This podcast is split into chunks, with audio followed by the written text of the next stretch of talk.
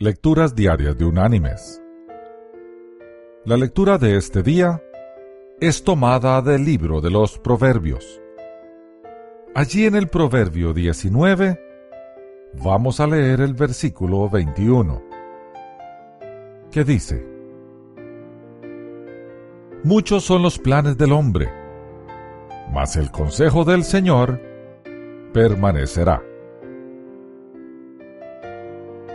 Y la reflexión de este día se llama La montaña negra. Voy a irme a la montaña negra, gritó el pequeño Ricardo, de cinco años. Muy bien, si eso es lo que quieres, adelante, le respondió su madre, abriendo la puerta y acompañándolo hasta el pórtico un manto de silencio cayó sobre él. Hacía rato que ya no había sol y la oscuridad de la noche cubría el paisaje. Por el resplandor de las estrellas, apenas veía la forma de la montaña negra en la distancia. En plena oscuridad, el niño escuchó el movimiento de un animal entre las plantas y el aleteo de un ave en el cielo oscuro. De pronto, el corazoncito del niño latía con más rapidez y se le había acelerado la respiración. Ir a la montaña negra había sido una mala idea. ¿Por qué habría dicho eso? pensó.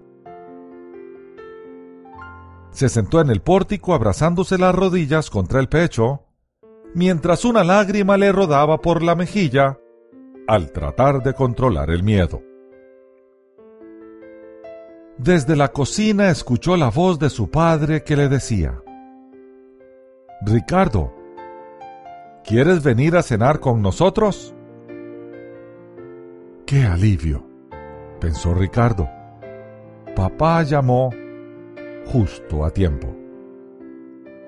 Ricardo, sin pensarlo mucho, salió corriendo a los brazos de su padre.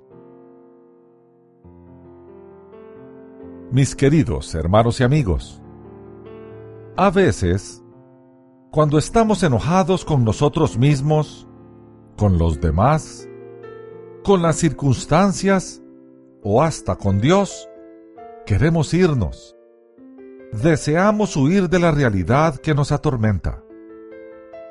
Entonces nos enojamos y amenazamos. Incluso amenazamos a Dios con abandonarle porque pensamos, ¿y de qué me sirve? Nos sentamos en el pórtico y lloriqueamos como niños desesperados, llenos de temor y dolor. Aún así, papá espera pacientemente y nos llama para reunirnos con el resto de la familia. Él siempre está allí con los brazos bien abiertos para nosotros. Él siempre está allí para darnos fuerza, consuelo y paz. No promete que no habrá aflicción. Por el contrario, nos advierte que la habrá lo que sí promete es que estará con nosotros siempre. Esa es la clase de Padre que tenemos. Que Dios te bendiga